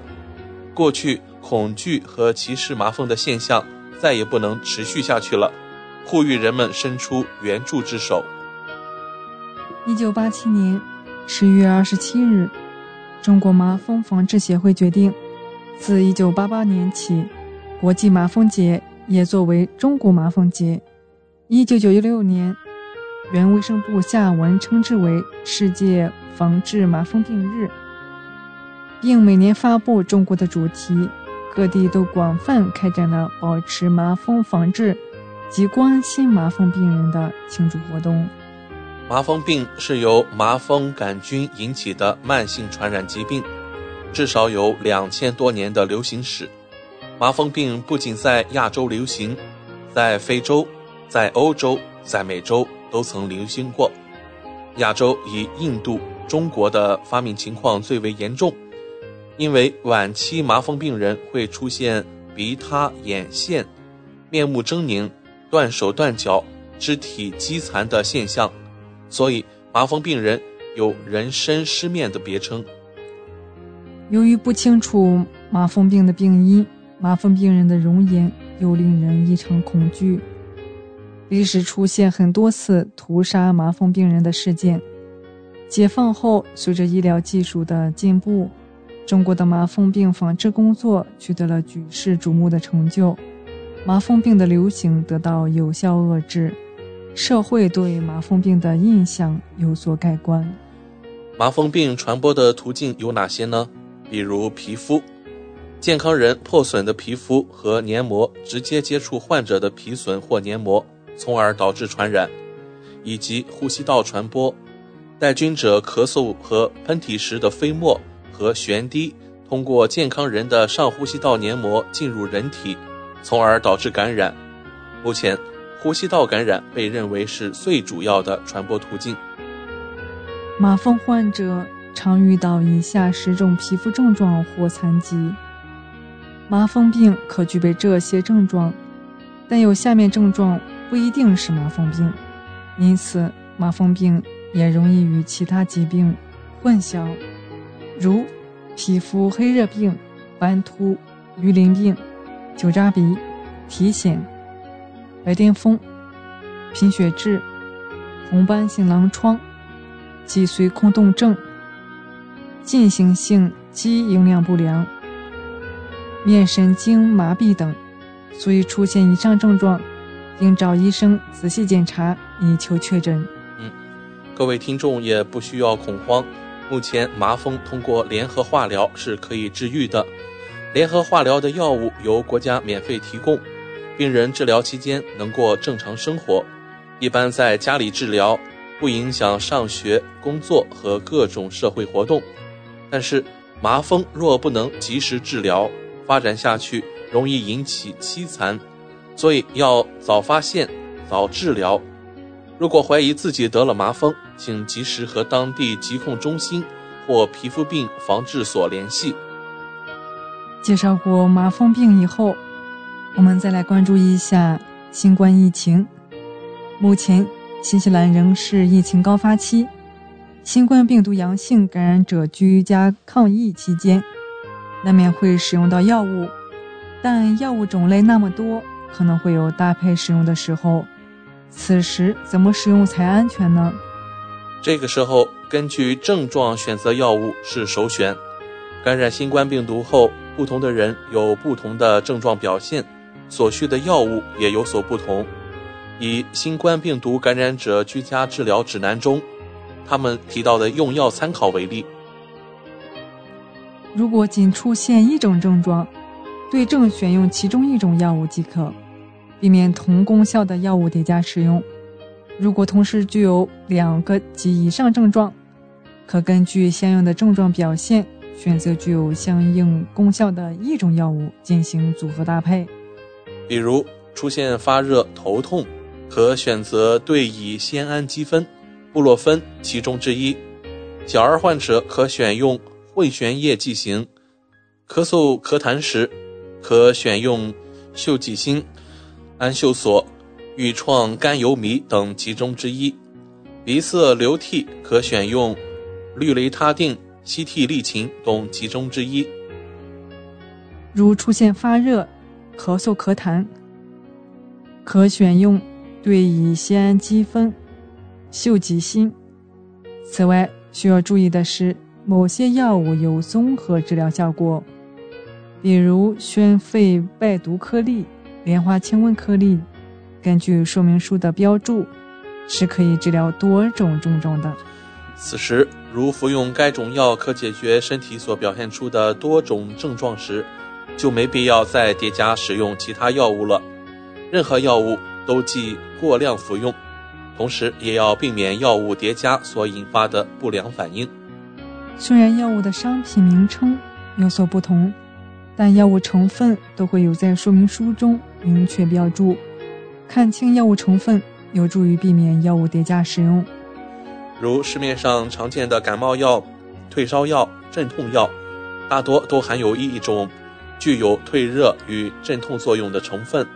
对乙酰氨基酚，此类药物叠加使用时，难免会出现对乙酰氨基酚过量使用的问题，这极易引起肝损伤，甚至导致急性肝衰竭。因此，上述三类药物最好不要同时服用，而在使用其他药物的时候，也要拿出说明书，仔细查看有效成分是否有重复。避免重复用药导致服药过量或出击。如果有不懂的地方，一定要向医生咨询。不少老年人普遍合并有多种基础疾病，更易出现药物不良反应，所以使用药物时要注意药物的成分和剂型等，并了解其禁忌症。比如布洛芬可能加重消化道溃疡和出血。有此类疾病的老人要谨慎，如果是含糖浆的药物，糖尿病患者就不适用。有些药物含有麻黄，高血压患者如果服用这些药物，就会造成血压波动。所以，如果不清楚自己是否可以使用某种药物，最好先咨询医生。具体药物的服用时间及频次，应参考药品说明书，根据体重、年龄等计算剂量。超量服用可能会引发多种药物不良反应。同时，切忌过度使用药物，比如当鼻塞、咽痛、肌肉酸痛等症状不严重时，不建议用药。退烧药必要时可以用，但要审慎用。因为发烧本身是机体对抗病毒的一种手段，当体温降到三十八点五度以下，就不要再用了，给身体一个自我康复的机会。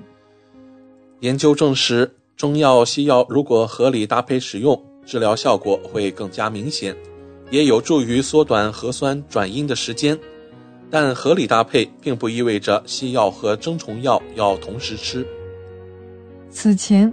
北京中医医院党委副书记、院长刘清泉在采访明明确表示，多种中虫药不能搭在一起吃，中西药混在一起吃都不可以。中药和西药服用中间要间隔四十分钟，保证药物之间不产生相互的影响。新冠感染急性期的主要症状是发热。尤其是在初期全身感染很重的情况下，会出现发热、疼痛，有的热度会很高，这时需要把体温降下来。一旦体温正常，相应的疼痛也就减弱，可能留下咽部不适、咳嗽等症状。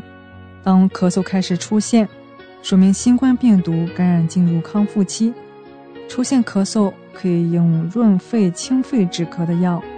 吃个三五天也就差不多了。如果咳嗽没有影响工作生活，也可以不服药，吃蒸梨、苹果，喝煮白萝卜水都能缓解咳嗽症状。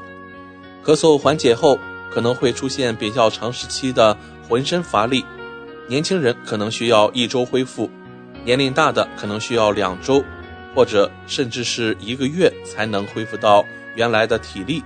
这种。不适不需要药物干预治疗。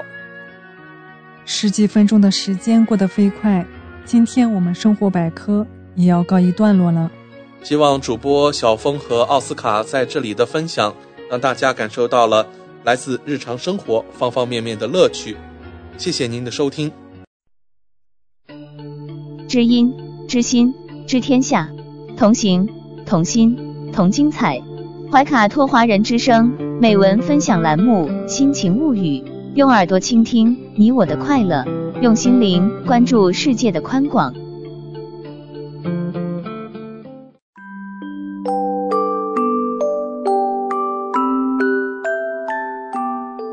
此刻正在聆听的你，今天过得好吗？欢迎打开今晚的《人民日报》夜读。今天晚上将要和你一起分享的文章是。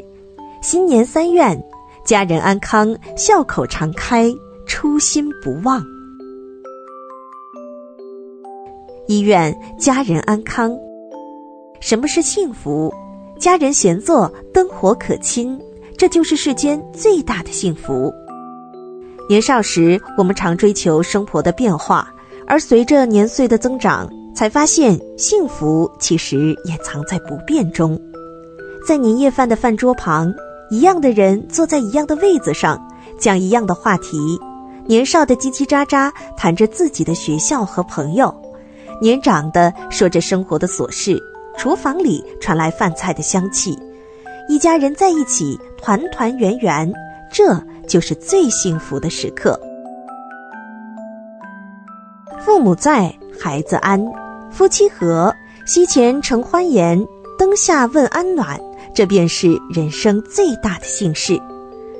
新的一年，愿家人平安，身体无恙；愿所爱之人皆快乐无忧，所念之人都万事胜意。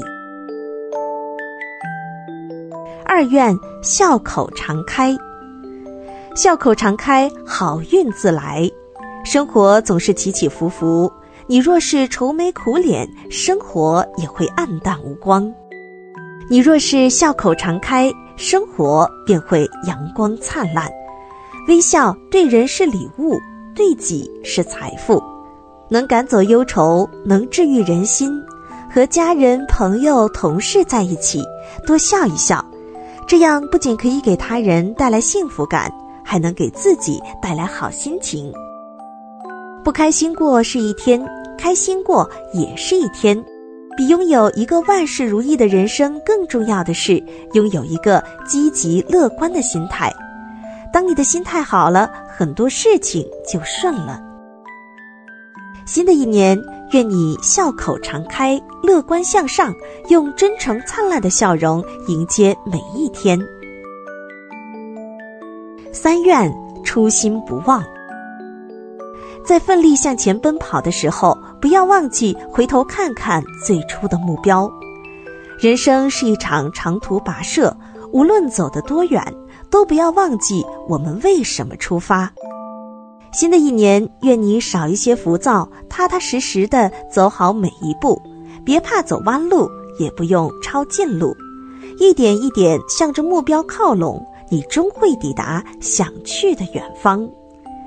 新的一年，愿你历经风霜依然初心不改，有些足调整的底气，也有一往无前的勇气。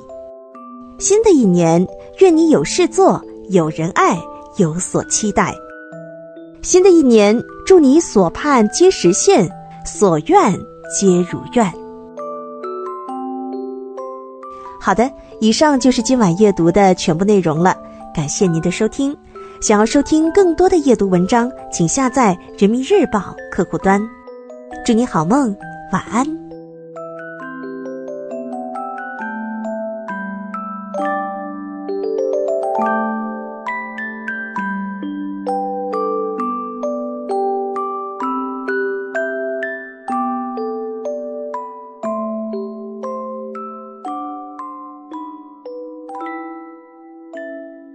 快要九点钟了，星期一的晚上，我们和大家分享未来一周的怀卡托本地天气情况。